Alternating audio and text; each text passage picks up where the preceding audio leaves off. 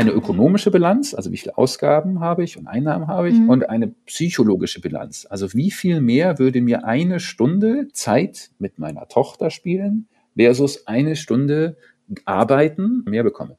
Und diese Überlegung, die finde ich, sollte man anstellen. Was ist es mir psychisch gesehen mehr wert? Möchte ich die eine Stunde mehr haben oder weniger?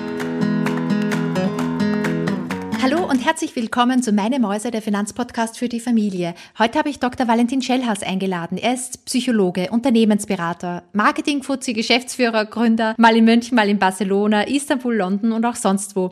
Ja, und irgendwann war es mal Zeit für ihn anzukommen, eine Familie zu gründen und das war genau der Zeitpunkt, wo er sich gedacht hat, was ist eigentlich der Sinn im Leben? Was bewegt mich? Was fühlt sich denn noch gut an? Und aus dieser Midlife Crisis ging Cento hervor, der digitale Mentor für ein erfülltes Leben. Das ist eine Beratung Ernährungsagentur, die er gegründet hat, in einem Team. Ja, ich war total begeistert von einem Vortrag von ihm und der Diskussion danach. Es war eben dieses Spannungsfeld zwischen der Erfüllung finden, dem Sinn finden und dem Geld, dem monetären Bereich, den Finanzen. Wie viel Geld brauche ich, um glücklich zu sein? Wie finde ich Erfüllung in der Arbeit, wo die externen Ziele auch stark vorgegeben werden? Und wie gehe ich mit Stress um? Und ganz am Ende steht die große Frage, was ist Glück? Ich freue mich sehr, wenn ihr mithört und bei diesem spannenden Interview mit dabei seid. Diese Folge wird präsentiert von Blinkist.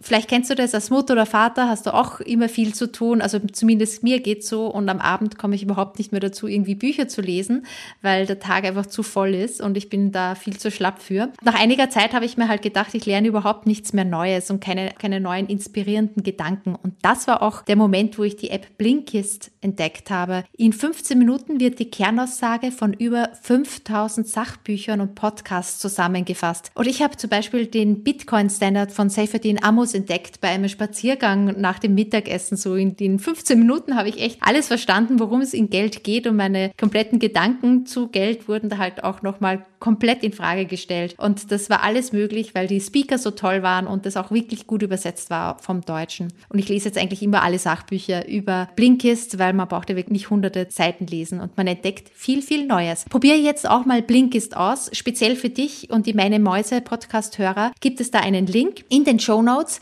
Du bekommst dann sieben Tage ein kostenloses Probeabo und danach erhältst du eine E-Mail, bei der du gefragt wirst, ob du das noch verlängern willst auf ein Jahr. Und wenn du da zustimmst, bekommst du auch noch 25 Prozent auf das Jahresabo. Also guck mal auf Blinkist. Ich buchstabiere es mal. Ist Bertha, Ludwig, Ina, Nordpol, Konrad, Ida, Siegfried, Theodor. Blinkist. Und der Link ist blinkist.de slash meine Mäuse. Ich freue mich, wenn du mit dabei bist.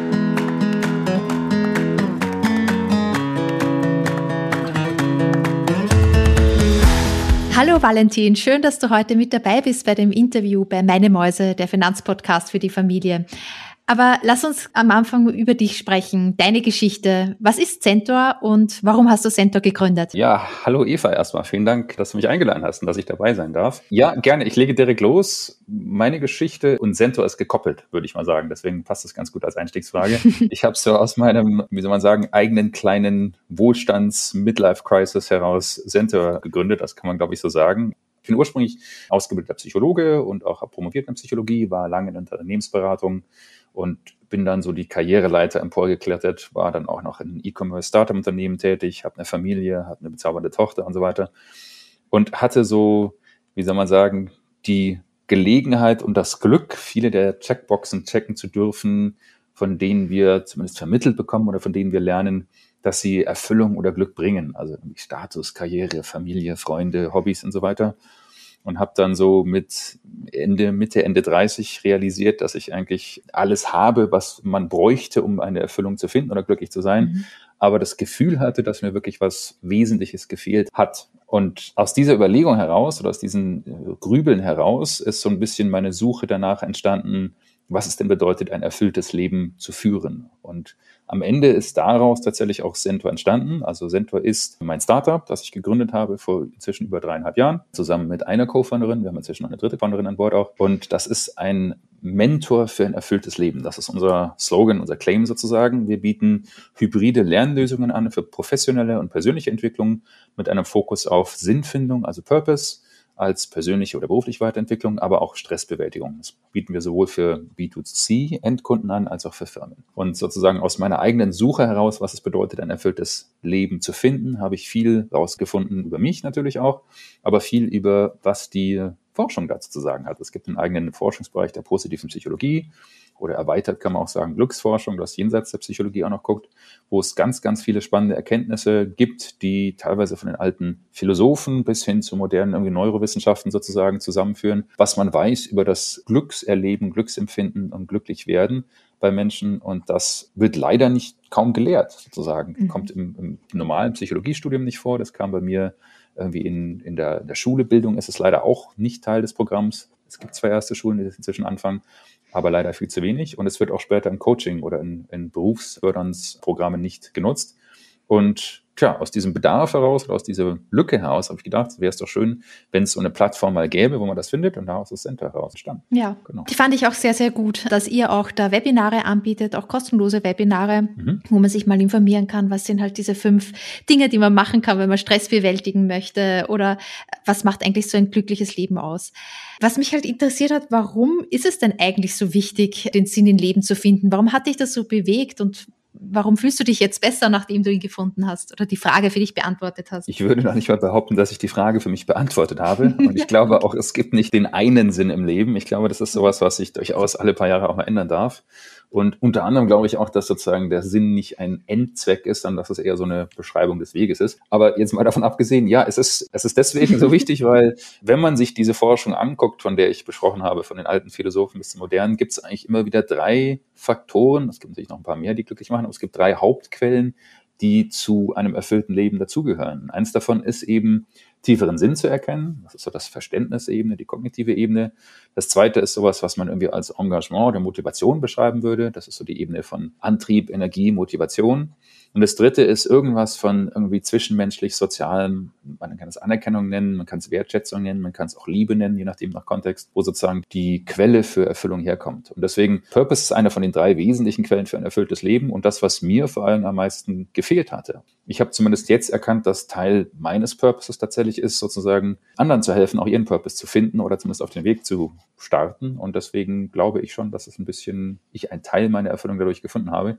Aber ich, ich bin noch lange nicht angekommen. Und ich glaube, man kann auch nie ankommen. Mhm. Das ist ja auch eine schöne Message, die man da hat, dass man nie richtig ankommen kann. Aber was ist denn dann Glück? Du hast gesagt, das sind jetzt so diese drei Hauptquellen mhm. und du hast auch so ein paar Philosophen genannt. Jeder hat wahrscheinlich seine eigene Definition von ja. Glück, aber wenn man da ein bisschen zurückgeht und sagt, was kann man denn da zusammenfassen? Was passt denn da für viele? Mhm. Genau, also du beschreibst gerade ein sehr, sehr großes und wichtiges, glaube ich, Problem oder Herausforderung bei dem ganzen Thema. Diese ganzen Begriffe, Glück, Erfüllung, Purpose, auch all das da drumherum, dafür gibt es keine eindeutigen Definitionen. Mhm. Und das hat zwei Gründe, weil tatsächlich Glück oder was auch immer man damit meint, hoch individuell ist. Und es ist sehr schwer, sozusagen da eine gemeingültige Definition zu finden.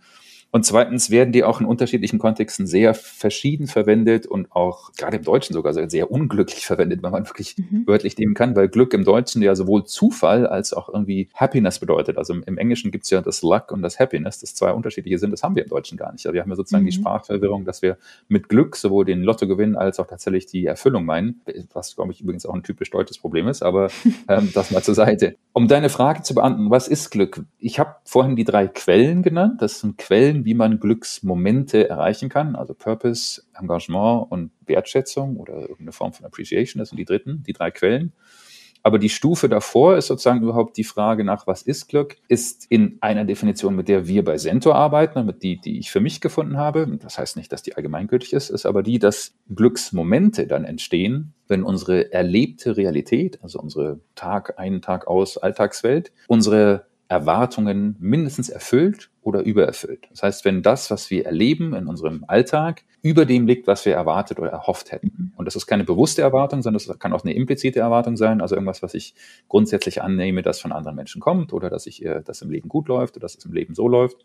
Und etwas, was darüber liegt von meiner sozusagen einem Ausschlag, sozusagen, auch wenn man sich es als Kurve vorstellt, das ist ein Glücksmoment und was darunter liegt, ist das, was ich als Unglücksmoment beschreiben würde. Und deswegen ist Glück in meiner Definition eigentlich ein Moment und deswegen auch kein Zustand, mhm. der sozusagen, man kann nicht permanent glücklich sein, man kann Glücksmomente erleben. Das macht übrigens auch neurobiologisch Sinn, weil Glück über Neurotransmitter, Endorphine und so weiter funktioniert und die bleiben ja nicht ewig im Blutfluss, die werden ja auch wieder rausgewaschen. Deswegen kann man sozusagen nicht permanent neurologisch gesehen im Glückszustand sein oder Euphorie sein. Das geht einfach neurologisch nicht. Deswegen ist die Definition von Glücksmomenten, glaube ich, ganz hilfreich. Mhm. Ich würde immer unterscheiden zwischen dem, was Glück ist oder ein Glücksmoment ist und was man dann sozusagen über eine längere Sicht betrachtet. Und eine längere Sicht, es wäre dann sowas wie, also wir nennen es ein erfülltes Leben. Seligmann, der Begründer von der positiven Psychologie, der nennt das Flourishing, also äh, das ist schwer zu übersetzen, sowas Gedeihen, ein, ein erfülltes, ein mhm. wohlgedeihendes Leben sozusagen nehmen. Da gibt es auch verschiedene Sachen. Manche Leute nennen das auch irgendwie Zufriedenheit, weil irgendwie ähm, sie sagen, irgendwie man kann kein Glück erwarten, das irgendwie die ganze Zeit drüber liegt. Das reicht mit sich selbst zufrieden sein.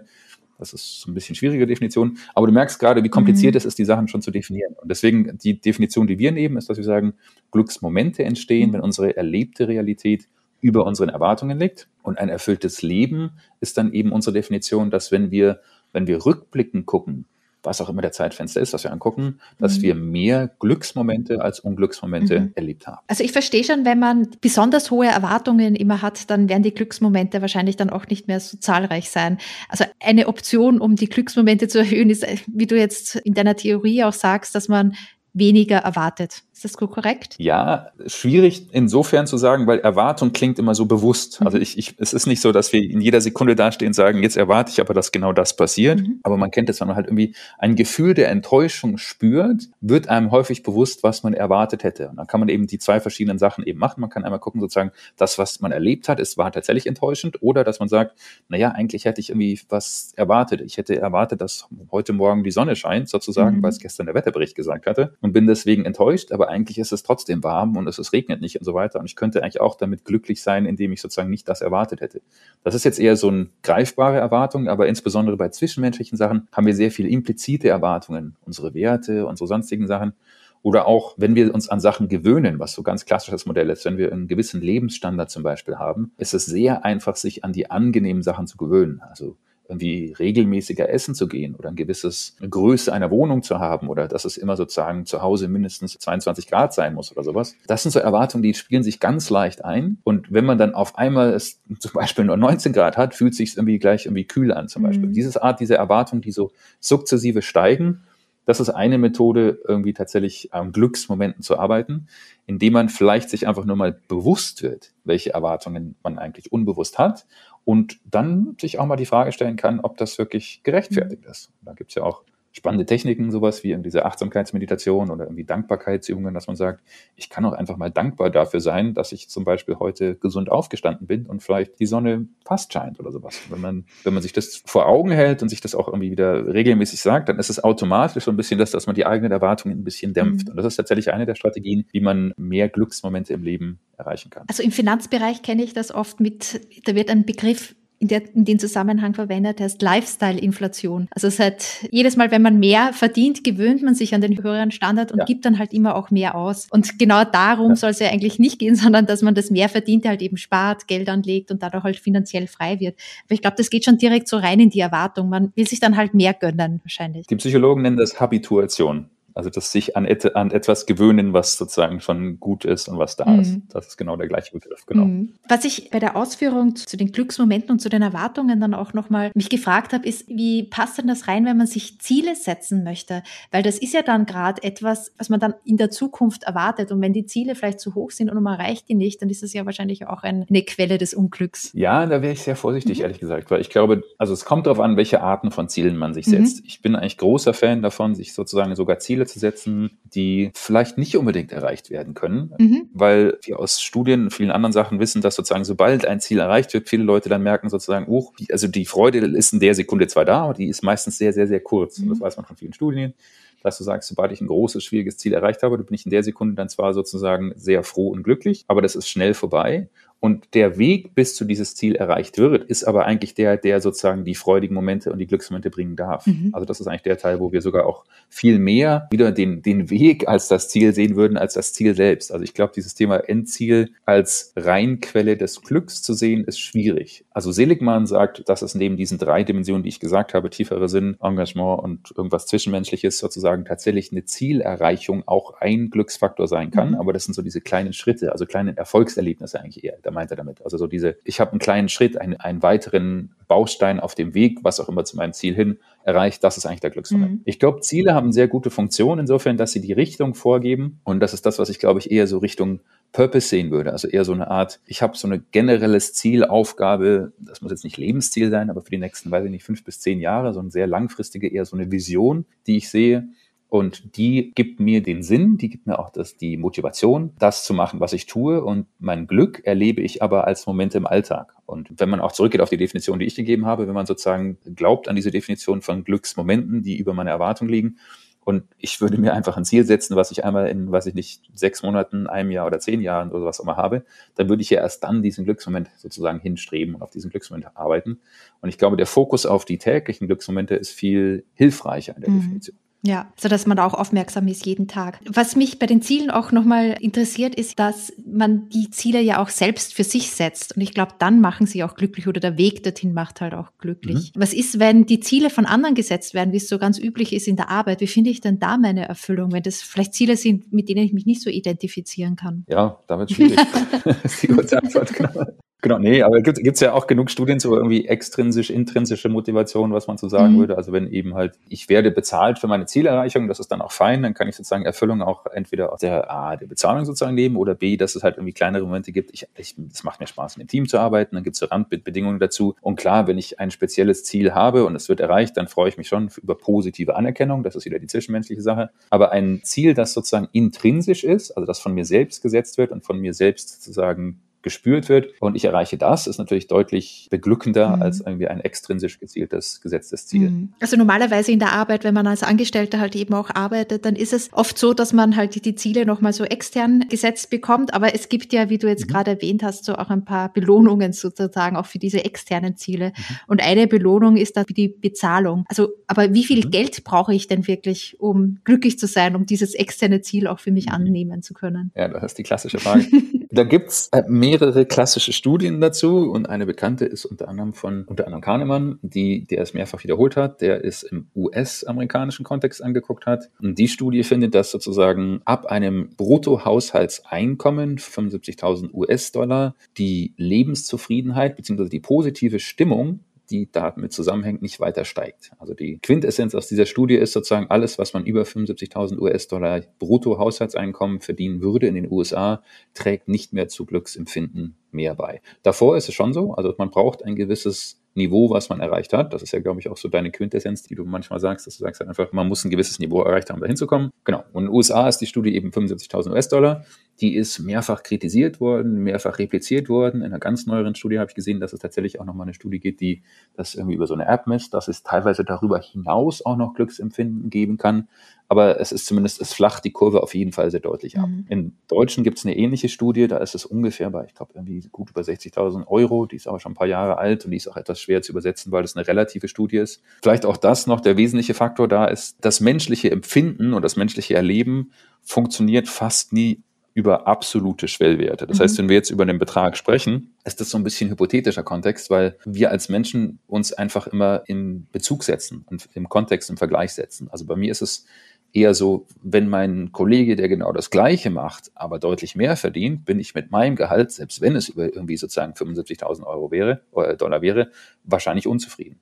Andersrum, wenn mein Kollege deutlich weniger verdient, ich aber unter diesem Wert bin, könnte ich sein, dass ich vollkommen glücklich bin und gar nicht mehr erwarte und auch nicht mehr Glück empfinden würde, wenn ich drüber bin. Also das ist sehr schwierig, das auf einen absoluten Referenzpunkt zu setzen, weil wir Menschen uns einfach immer im Kontext im Vergleich sehen. Mhm. Und deswegen ist sozusagen das Auto meines Nachbars, wie auch immer die Reise, die dein, mein Kollege gemacht hat, das sind so die klassischen Beispiele, aber so funktioniert tatsächlich die menschliche Psyche hauptsächlich. Mhm. Ja, es wirkt so, als wäre das, das Thema Glück schwer zu greifen. Es gibt ganz viele Studien und natürlich ist es ein großes Thema aller Philosophen. Aber kann man es denn auch wirklich greifen? Kann man Glück messen? Also es gibt mehrere Ansätze, Glück zu messen. Und ich glaube, die einfachste und am häufigsten verwendete ist tatsächlich die Frage, also ganz normale Fragebogenfrage, die da ist. Alles in allem betrachtet, würdest du dich als glücklich beschreiben oder nicht? So. Das ist so die Standardfrage, die in ganz vielen Fragebögen auftaucht. Und die ist deskriptiv, glaube ich, auch keine schlechte. Weil alle anderen Ansätze irgendwie über Cortisolspiegel, Endorphinspiegel oder sowas zu machen, ist, glaube ich, sehr, sehr, sehr schwer über irgendwelche biometrischen, biochemischen Daten ranzugehen, ist, glaube ich, sehr, sehr schwer. Auch Verhaltensbeobachtung ist sehr schwer. Also ich glaube tatsächlich, die individuelle, subjektive Einschätzung über einen Fragebogen ist die beste. Die Frage ist dann, ist diese Frage die sinnvollste zu fragen, alles in allem betrachtet, bist du glücklich? Wenn man nur erfassen möchte allgemein, wie sich eine Gesellschaft und wie sich ein Mensch empfindet, ist es, glaube ich, genug. Wenn man aber, so wie wir, versucht sozusagen Erkenntnisse abzuleiten, was man denn tun könnte, um was zu verändern, um mehr Glück zu finden, glaube ich, muss man eine Stufe tiefer gehen. Und da gibt es ein paar ganz spannende Ansätze. Also es gibt sozusagen, die aus dem negativen Bereich kommen, die dann so Sachen fragen wie Depression Scales oder Patient Health Questionnaires. Die fragen einfach, inwiefern man unglückliche Empfindungen hat und in welchem Kontext die sind. Mhm. Das ist so das ganze klassische Psychologie, negative Krankheitsbild äh, fokussierte. Und aus dem positiven, positiven Bereich gibt es eben die Dimensionen, die sich darüber Gedanken machen, was sind denn sowas wie die Quellen oder die Einflussfaktoren von, von Glück. Und da gibt es eben großes bekanntes Modell, ist dieser Perma-Profiler, das ist von Martin Seligmann, der fünf Dimensionen anguckt. Der ist aber relativ umfangreich und wir haben tatsächlich von Center aus, nachdem wir auch erkannt haben, dass da wirklich ein Bedarf ist an sinnvollen Messinstrumenten, wir haben ein eigenes Messinstrument entwickelt und auch mit der TU München zusammen validiert. Das ist unser Center Purpose Score. Das sind zwölf kurze Fragen, das dauert zwei, drei Minuten und misst genau die Dimensionen. Also inwiefern ich Purpose, nämlich tieferen Sinn erkenne in meinem Leben, inwiefern ich das Gefühl habe, irgendwie in Flow oder Engagementzustände, also wo ich motiviert bin, mhm. erlebe und ob ich zwischenmenschliche Wertschätzung erfahre mhm. und dann wie diese Sachen miteinander verbunden sind. Und so kann man tatsächlich, glaube ich, Glück messen über einen Fragebogen und sogar ich würde mal sagen, gewisser Form Handlungsempfehlungen oder Tipps vielleicht sogar ableiten, in welchem Bereich zum Beispiel man noch mehr Glück empfinden könnte. Mhm. Was ich bei deinem Vortrag sehr spannend fand und was du ja auch in deiner Vorstellung kurz gesagt hast, ist, dass man, wenn man dieses Glück misst und auch in verschiedenen Zeitabständen über einen Lebenszeitraum hin misst, dann ist es so, dass am Anfang, da, ich habe diese Grafik noch sehr gut im Kopf, so ein, so ein Lächeln eigentlich zu sehen ist. Also am Anfang des Lebens ist das Glücksempfinden noch mhm. sehr, sehr hoch, noch sehr, sehr stark. Man ist glücklich als Kind. Und je älter man wird, umso mehr sagt es ab. Und du hast es vorhin in deiner Vorstellung auch erwähnt. Den Tiefpunkt hat es erreicht mit 40. Und dann geht es wieder ein bisschen hoch mhm. im Alter. Wie kannst du dir denn das erklären? Das lässt sich so nach Lebensphasen, glaube ich, relativ gut beschreiben. Also es ist halt so, dass man irgendwie, glaube ich, zwischen 40 und 50 so die ersten wichtigen Sachen, glaube ich, erreicht hat oder häufigerweise erreicht hat, die man vielleicht erreichen wollte. Also wenn man irgendwie eine Familie geplant hat, hat man, hoffe ich, bei dem Zeitpunkt es geschafft, eine Familie zu bekommen. Oder auch nicht, oder man hat es dann realisiert, dass es so ist. Man hat sozusagen im Job normalerweise einiges erreicht. Man hat vielleicht auch in der Beziehung ein paar Sachen erreicht. Also es ist so die Zeitpunkte, wo man feststellt, jetzt habe ich den ersten Schritt gemacht aber jetzt kommen die ganzen Probleme auf mich zu. Ich muss mir Gedanken machen über, was ich sonst noch im Leben möchte. Das ist so die klassische Midlife-Crisis der Sinnfrage. Es gibt geschlechtsspezifische Unterschiede so ein bisschen. Mhm. Bei Frauen ist es tatsächlich so, dass die Kinder jetzt vielleicht wieder zum ersten Mal irgendwie sozusagen nicht mehr irgendwie rund um die Uhr Betreuung brauchen und sozusagen wieder ein bisschen selbstständiger werden. Dann stelle ich mir die Frage, was ist jetzt mit mir beruflich und so weiter. Bei Männern ist es so, dass man häufig so diese Karriereleiter, die man irgendwie so Vollgas gegeben hat, bei dem Zeitpunkt vielleicht den ersten Schritt schon erreicht hat und fragt so, ha, jetzt habe ich eigentlich das erreicht, was ich mir dachte, was ich erreichen will. Wie geht's denn jetzt weiter? Oder ich habe den Purpose nicht gefunden. Und es stellen sich viele andere Herausforderungen. Also ich habe irgendwie wenig Schlaf, Familie, viel Stress mit der Arbeit. Ich habe wahrscheinlich vielleicht ein paar finanzielle Sorgen, habe ich natürlich schon, weil ich vielleicht irgendwie mir doch ein Haus irgendwie oder eine Wohnung irgendwie leisten möchte oder ich habe Schwierigkeiten, die Miete zu bezahlen oder solche Sachen.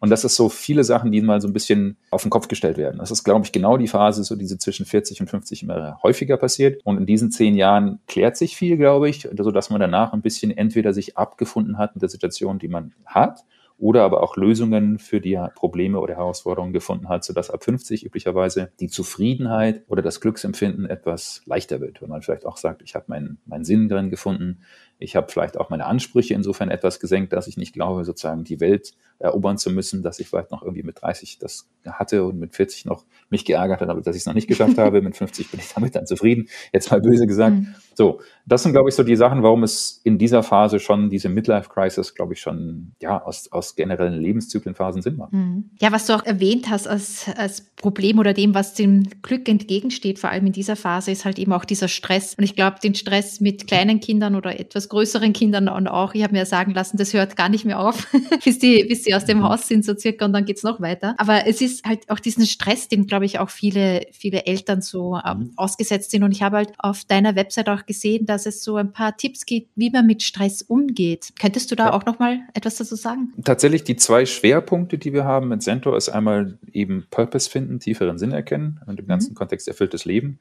Und das zweite Thema ist Stressmanagement, Stressbewältigung. Lustigerweise, weil wir von vielen unseren Kunden erfahren haben, die gesagt haben, ich würde gerne mehr über meinen Purpose irgendwie erfahren und mehr damit machen, aber ich habe so viel Stress, ich weiß nicht, wo ich starten soll.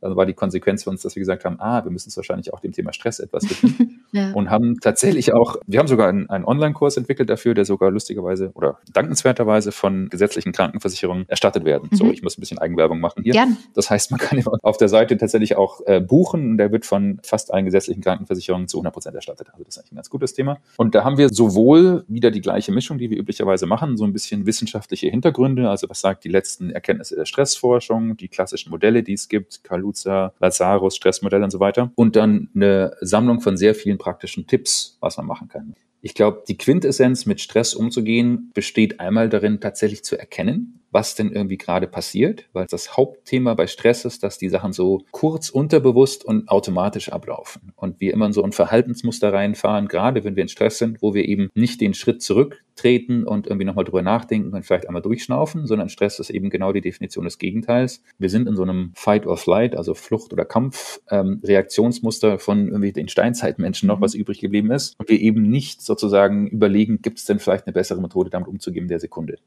Und ein ganz großer Teil der Stressbewältigung ist tatsächlich erstmal an sich selbst zu erkennen, ah, ich komme gerade in so eine automatische Stressreaktion rein und ich erkenne, welche Stressoren, also welche Faktoren mich beeinflussen. Ich erkenne, welche Stressverstärker ich habe, also dass ich so Annahmen habe, ich muss aber alles perfekt machen. Oder es muss jetzt auf jeden Fall fertig werden, ich darf nicht Nein sagen, solche Sachen oder die Sachen, die so unterbewusst da sind oder ich kann es niemandem abgeben, weil da wird es eh nicht mhm. gut gemacht, das sind so die klassischen Sachen oder? Also so Erwartungen, die da mitschwingen, wir nennen die Stressverstärker. Also bewusst werden. Und das zweite Thema ist, dass man lernt, sobald man es bewusst, bewusster hat, da gibt es verschiedene Techniken, dann tatsächlich auch diesen Automatismus zu unterbrechen. Also wirklich für diese paar Sekunden oder Millisekunden, die es teilweise sind, wenn ich wie die stressige E-Mail bekommen, das Kind schreit oder mhm. was runterfällt oder weiß ich nicht, gerade passiert, dass ich es lerne, in dieser Situation nicht automatisch zu reagieren, sondern einmal ganz kurz zu schnaufen und einen Schritt zurückzunehmen, weil ich dann neue Verhaltensmuster auch entwickeln kann und auch neue Strategien entwickeln kann, mit dem Stress besser umzugehen. Und das ist eigentlich eine Haupterkenntnis, die da ist. Dann gibt es natürlich noch weitere Techniken über,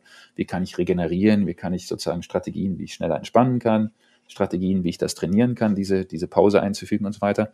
Aber das Erkennen, was Stressoren sind und kurz diese Sekunde zu unterbrechen, ist eigentlich das Haupttraining, worauf man mhm. sich fokussiert. Also das klassische zweimal kurz durchatmen oder einmal, einmal um den Block rennen sozusagen, genau. wenn es irgendwie gerade ganz heiß hergeht zu Hause, bevor man halt irgendwie was sagt oder ja, sich da mitreißen lässt. Genau, mhm. also unser, unser Notfalltipp sozusagen für alle, das vielleicht auch für, für alle deine Zuhörer sozusagen hilfreich, ist tatsächlich sowas, was sich äh, Boxatmung nennt. Mhm. Das ist relativ simpel. Das ist so eine Mini-Technik, die man einfach macht. Die heißt einfach nur vier Sekunden einatmen, vier Sekunden die Luft halten, vier Sekunden ausatmen, und vier Sekunden Pause. Wir haben das jetzt natürlich etwas verkürzt, aber wenn man das einmal mitmacht, mhm. das ist ziemlich beeindruckend. Das dauert genau 16 Sekunden. Und wenn man das zweimal macht, ist es gut eine halbe Minute und es macht einen riesen Unterschied. Ja. Und diese 30 Sekunden oder 32 Sekunden investiert, die hat man immer. Mhm. Die hat man auch in der Stresssituation, wenn gerade der Chef da steht und sogar der Chef anschreit, böse gesagt, mhm. immer sowas. Diese 30 Sekunden hat man selbst dann, wenn man gerade da ist. Wenn man sich daran erinnert, ist super hilfreich. Ja, ich glaube auch Stress unterschätzt man immer, wie sehr eigentlich der Körper von dem Psychischen ja. abhängig ist. Ne? Du hast jetzt eh auch gesagt, Fight or Flight. Also ich habe da jetzt auch gerade mitgemacht beim Ein- und Ausatmen und dieser Pause dazwischen. Also schon allein, dass der Körper sich entspannt, hat ganz große Auswirkungen auf die Seele. Ja. ja. Ja, sorry, ich hätte das jetzt gleich mal länger machen sollen. Ne? ja. Die echten vier Sekunden. Alles gut, also ich, das kann ich schon ganz gut so nachvollziehen. Ja, wir haben jetzt ganz viele so Stressoren nochmal angesprochen, die äh, junge Familien auch nochmal im Vollen haben. Also was kann man gegen Ad-Hoc-Stresssituationen tun, wenn der Chef anklopft und die Deadline ist schon vorbei? Äh, du hast auch angesprochen, ja klar, diese Finanzen, das ist halt auch etwas, das um 40, 50 ganz zu tragen kommt, wenn man einen hohen mhm. Kredit hat. Und da gibt's ja auch ganz viele Tipps, die von meinem Portal da auch nochmal bei Kinderleichte Finanzen kommen kann. Mhm. Und den dritten Teil, den du auch nochmal erwähnt hast, ist Purpose und Sinn. Und das fand ich bei deinem Vortrag auch nochmal ganz toll, dass du diesen Tipp gegeben hast, doch mal was nebenberuflich zu starten. Mhm. Mhm. Wenn, die, wenn die Zielsetzung von der Arbeit vielleicht nicht die ist, mit der man sich so hundertprozentig immer identifiziert, dass man sagt, okay, mir mhm. gefällt aber das, die Arbeit im Großen und Ganzen, da finde ich alles cool und die Kollegen sind super, aber ich habe halt ein Herzensprojekt, das ich mal nebenbei verfolgen kann. Ja, genau. Mhm. Ich glaube, das wäre auch mein genereller Ratschlag, ist so, das Thema Purpose finden lässt sich nicht über Nacht. Das ist ein, einfach ein fortlaufendes Projekt. Das ist was, was man irgendwie viel über sich selbst lernen muss und was man auch nicht irgendwie jetzt in, in irgendwie einem Buch gelesen und ich weiß, was mein Purpose des Lebens ist und ich setze ihn direkt um. Dieser Ansatz von einfach kleine Projekte ausprobieren, der sagt mir sehr zu. Also das ist irgendwie da, du fragst ja nachher, glaube ich, auch nochmal, mhm. du hattest mich auch angesprochen wegen Literaturtipps dazu. Ja, also eins genau. davon ist dieses Thema Designing Your Life zum Beispiel, mhm. was ich sehr, sehr ansprechend finde. Das ist von diesen zwei Stanford-Professoren äh, Bill Burnett und Dave Evans, die Ansätze oder die Techniken, die in der Kreativbranche gelehrt werden, also für Grafikdesigner und so weiter und so fort. Diese Techniken, um eben kreativ zu bleiben, die nutzen sie für die Lebensplanung. Und dieser Gedanke von einfach Prototyping oder Rapid Prototyping oder was auch immer man will, dass man einfach sich kleine Projekte ausdenkt, die irgendwie wahrscheinlich sinnversprechend für mich sind oder die mir zusagen und die möglichst schnell, möglichst mit wenig Aufwand, schnellen Ressourcen äh, umsetzt und mhm. einfach mal sieht, ist es das für mich? Und deswegen finde ich ein großer Fan davon, dass man sagt, okay, wenn ich glaube, ich habe so eine Purpose-Idee gefunden, dann nicht sozusagen das Leben einmal komplett auf den Kopf stellen, es sei denn, es muss sein, sondern erstmal zu schauen, kann man das nicht mit einem kleinen Projekt nebenbei einmal prototypisieren und schauen, ob das funktioniert. Und wenn es funktioniert, dann kann ich immer noch sozusagen meinen Job kündigen oder was auch immer mich umentscheiden in dem Hobby, was ich mache. Oder aber ich stelle fest, uh, das dachte ich, ist zwar Sinn bringt und macht mir Spaß, aber eigentlich ist es eigentlich bringt mir gar nicht so viel. Ich finde es eher enttäuschend und ich würde gerne was anderes machen. Mhm. Also dieses Nebenprojekt finde ich was sehr Spannendes. Mhm. Und ich finde es auch sehr gut, dass du sagst, dass man mal das Ganze ausprobiert, dass man mal handelt und, und schaut, ob das sich das richtig mhm. anfühlt. Also ich könnte es jetzt auch nicht anders machen, als dass man es einmal ausprobiert einfach und, und sich das äh, so einverleibt sozusagen und nicht theoretisiert. Welche Literaturtipps hast du denn noch? Dieses Designing Your Life, das ist sowohl ein Buch, mhm. es gibt auch einen guten TED-Talk davon, okay. den ich empfehlenswert finde. Gebe ich in den Show Notes ähm, rein. Mhm. Gerne, sehr. Und ein zweiter richtig guter TED-Talk, den ich auch sehr unterhaltsam finde, mhm. ist der von Sean Aker. Der spricht über das Thema Lernen und Erfolg mhm. sozusagen. Ich weiß nicht den genauen Titel, den kannst du dir auch einposten. Aber der ist sehr spannend. Der spricht darüber, dass sozusagen der Ansatz, wie wir das Thema Schule, Lernen und so weiter mhm. betrachten, äh, eigentlich andersrum ist, weil er sozusagen sagt, es ist nicht so, dass ich Erfolg haben muss, um glücklich zu werden, sondern er sagt im Prinzip, äh, wenn ich glücklich bin, habe ich mit höherer Wahrscheinlichkeit Erfolg und ich lerne auch besser und so weiter und so fort. Also musste über positive Verstärkung das ganze Thema dahinter ist und irgendwie in diesem Fall sozusagen das Thema ansetzen, was genauso auch so für, für, für berufliche Entwicklung geht. Also sozusagen, wenn ich das Umfeld schaffe, das eben positiv ist, ich Erlebnisse habe, werde ich automatisch auch leistungsfähiger, erfolgreicher und so weiter und so fort. Mhm. Nicht andersrum. Das ist ein sehr unterhaltsamer TED-Talk. Und dann noch ein Buch, was ich ganz schön finde, ist Stumbling on Happiness von Daniel Gilbert. Genau, ich glaube, das ist ein ganz guter Startpunkt. Ich meine, es gibt noch eine ganze Menge mehr, aber mhm. das ist ein ganz guter Startpunkt. Ja, wird alles in den Shownotes drinnen sein und äh, ich bin auch schon gespannt, dass ich mir das mal ansehe. Schön. Valentin, meine letzte Frage nochmal an dich ist, äh, weil das ja. ja ein Finanzpodcast ist, möchte ich dich auch nochmal ja, die, die Frage stellen, wie Legst du dein Geld an? Wenn ja, wie machst du das denn? Das ist eine spannende Frage, weil ich mich mit dem Thema auch eine ganze Weile beschäftigt mhm. habe. Und äh, wir hatten uns ja auch schon mal ganz kurz vor dem Podcast schon mal zu unterhalten, die, über die Frage sozusagen, wie geht man vor? Also es braucht man tatsächlich erst irgendwie die finanzielle Freiheit, um dann Purpose mhm. zu finden oder kann ich vorher starten? Das ist so ein bisschen, ich, wie soll ich sagen, ein schwierigerer Ansatz. Ich glaube, es gibt zwei Arten, sozusagen darüber nachzudenken, über das ganze Thema finanzielle Freiheit, die ich dann brauche. Und der eine Ansatz ist, dass man so mit einer, mit einer festen Zielgröße arbeitet. Und ich kenne viele von meinen ehemaligen Kollegen auch in der Unternehmensberatung und so weiter, die diesen Ansatz haben, ich muss noch Betrag X einmal auf dem Konto mhm. haben oder Betrag Y pro Jahr verdienen, wenn ich dieses Gehalt habe dann irgendwie, ah, höre ich auf zu arbeiten oder mach das und das oder mach endlich die Sachen, die ich machen will. So, das ist der eine Ansatz und den finde ich sehr gefährlich, mhm. weil das so, glaube ich, eine, ich sage es mal böse, eine sehr der größten Selbstlügen sein kann, weil dieses Ziel üblicherweise ein sogenanntes äh, Moving Target ist. Mhm. Weil je weiter ich mich entwickle nach oben, umso mehr wird unser Lebensstandard sozusagen mich dran gewöhnen, das Thema Habituation, was wir vorher gesprochen mhm. haben. Und umso eher brauche ich dann mehr und umso schwieriger wird es, dieses Ziel erreichen. Also das ist das eine Thema.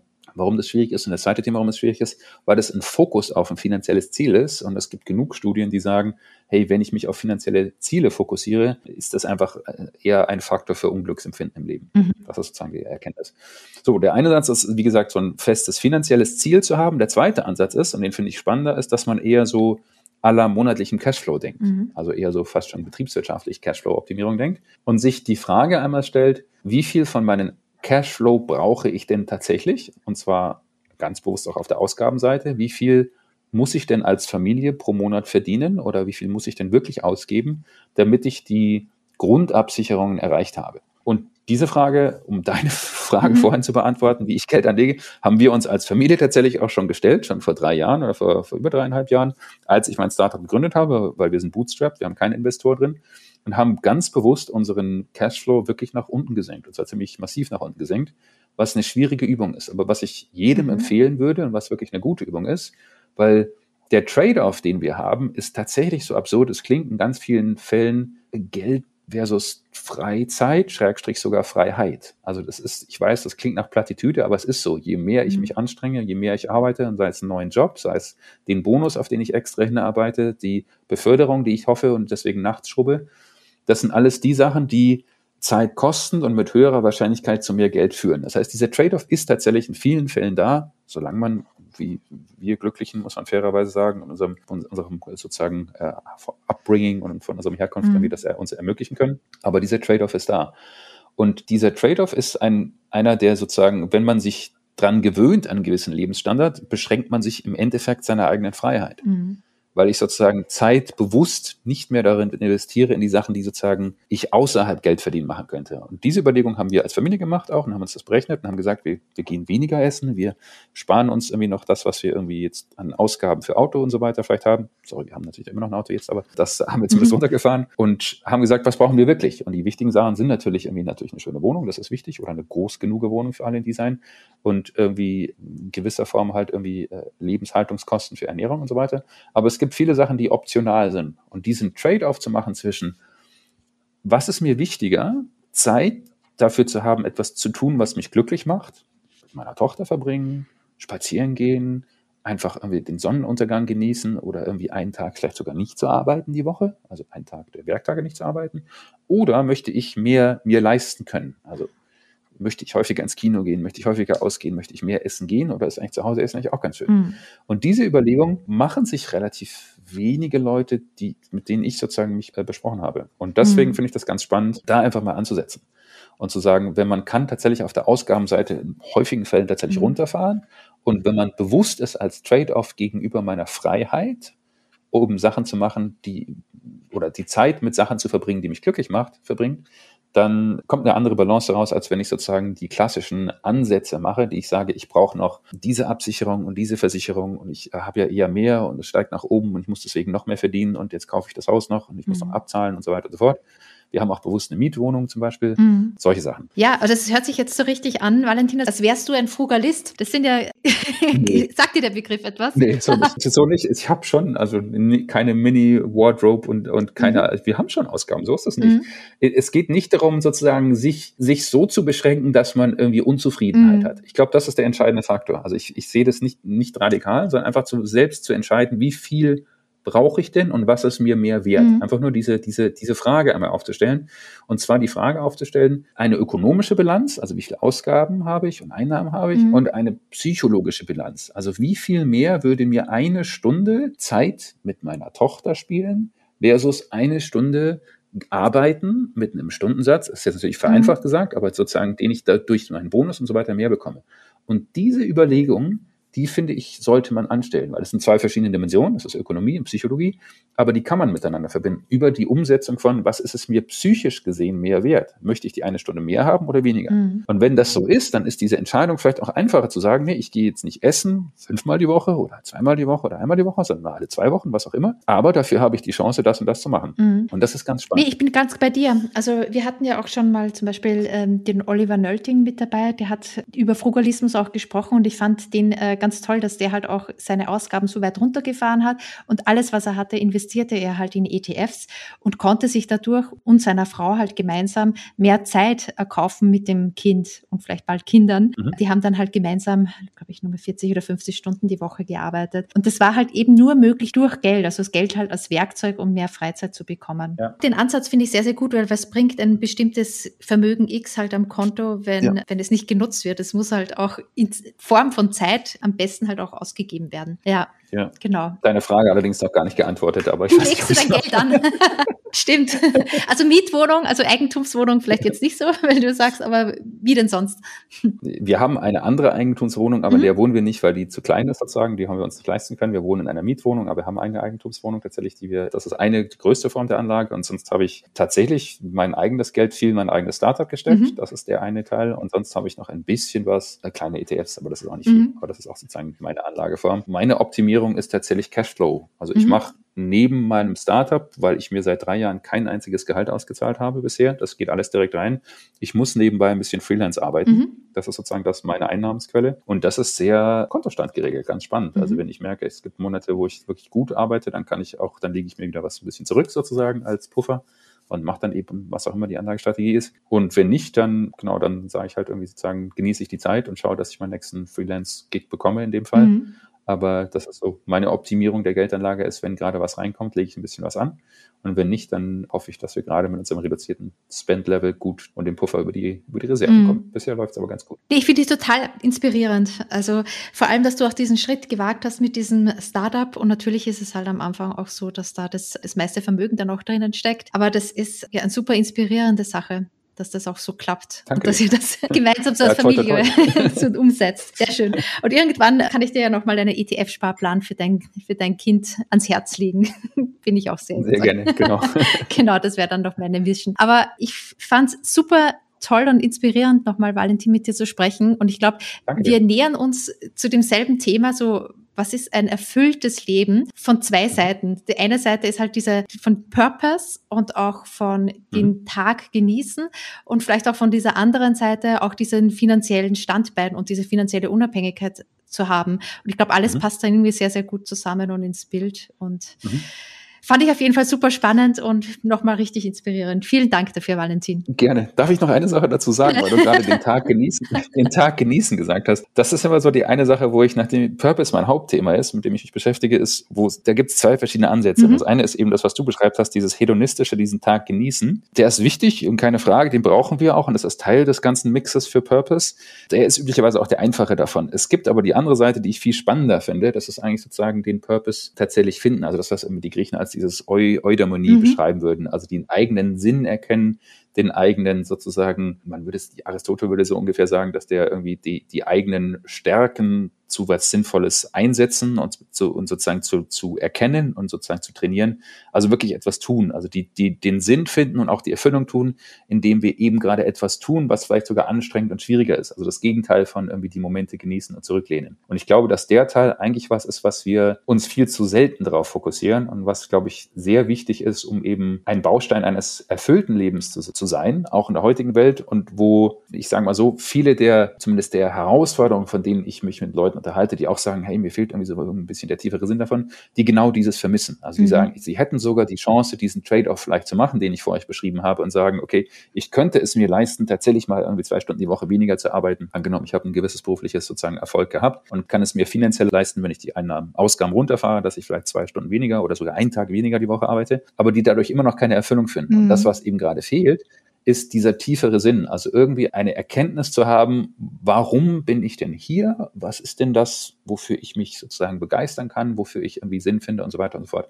Und das finde ich eigentlich gerade den spannenden Teil und den schwierigen Teil, den wir versuchen auch gerade zu fördern mit Center. Also das mhm. ist das, warum wir sagen, dieser Mentor für ein erfülltes Leben, das ist genau unser Ansatz da. Und das ist eigentlich da, wo man eine Leidenschaft auch für brennt. Deswegen, also da, wenn jemand Fragen hat, bitte gerne an mich wenden. Mhm, äh, gerne. Genau. Ja, das ist auf jeden Fall dann auch nochmal in den Shownotes drinnen. Ja, das, das Tolle daran ist halt, dass man auch seine eigenen Stärken nochmal entdeckt und sich selbst kennenlernt, wenn ich das so heraushören kann. Mhm. Genau. Schön dann hören wir uns bestimmt mal wieder, Valentin. Und vielen Dank für das Gespräch. Danke dir auch, Eva. Schön, dass ich da sein konnte. Bis dahin. Hat dir die Folge auch so gut gefallen? Dann freue ich mich total über eine Bewertung von dir auf iTunes oder auf Spotify. Bei iTunes kannst du auch gern noch einen Kommentar hinterlassen. Erzähle auch gern einen Freund oder einer Freundin von dem Podcast. Das unterstützt meine Arbeit und hilft dem Podcast noch besser auffindbar zu machen. Bis bald!